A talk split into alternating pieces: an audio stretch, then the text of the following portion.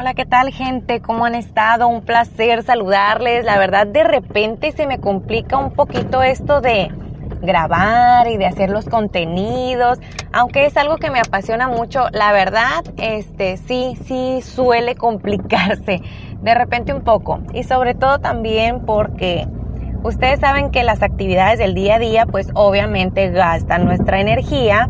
Entonces yo quiero saber, quiero que me cuenten a ver cómo le hacen ustedes, por ejemplo, para mantener la energía del día a día.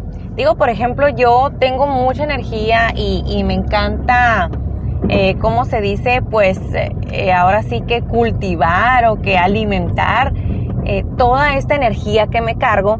Sin embargo, a veces, pues claro, yo creo que como todos, amanezco con el pie izquierdo o el día de repente se torna difícil ah, y, y ya llega un momento en que hasta uno puede puede de repente como que trabarse, ¿no? llegar a, una pausa, decir, a ver, stop, necesito ya, hasta aquí, eh, no, no cargarme más actividades o simplemente descansar. Yo creo que como mamá me sucede, mm, me sucede mucho, sobre todo también cuando obviamente las criaturas no están en las mejores condiciones y que no se prestan para hacer las actividades junto conmigo. Entonces requiero de más energía, de muchísima más energía. Y entre que la comida y el aseo del, del hogar y el aseo de los hijos, pues de pronto uno se, se complica la existencia. Pues vaya, no, nada es imposible, nada es eh, algo que no se puede hacer, pero sin embargo sí como que se nos frustra un poquito ahí la existencia. Pero vaya, hay que mantenernos en, en un estado preferentemente, y digo preferentemente, eh, pues óptimo, ¿verdad? Estarnos alimentando, viendo películas, este, escuchando podcasts, eh, haciendo actividades que nos aumenten la energía. Pero de que es difícil a veces, es difícil, pues hay días malos también, como todos ya sabemos.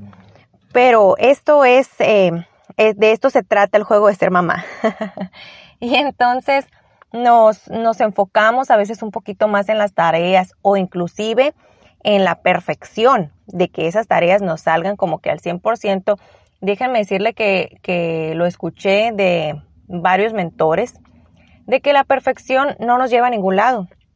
Dicen, no hagas las cosas perfectas, simplemente hazlas. Y la verdad tiene toda la razón. Yo me he dado cuenta que cuando intento perfeccionar tal o cual cosa, me tardo muchísimo más y a fin de cuentas digo, ¿realmente quedaron perfectas? ¿Realmente esto es perfección o qué es lo que estoy esperando?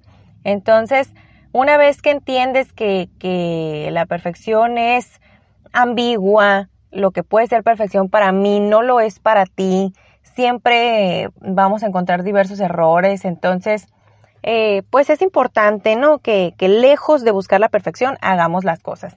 Y sobre todo hay que mantenernos muy, muy eh, motivados para poder hacer las cosas. Hay días malos y los tenemos que entender y los tenemos que afrontar. Pero sin embargo, siempre dejemos la semillita para poder crecer nosotros mismos y para poder mantenernos motivados y firmes en nuestras metas y en nuestras decisiones.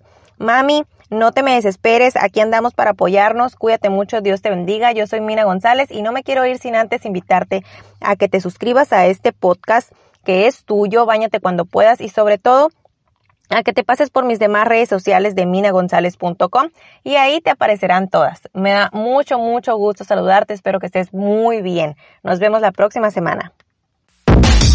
Eh,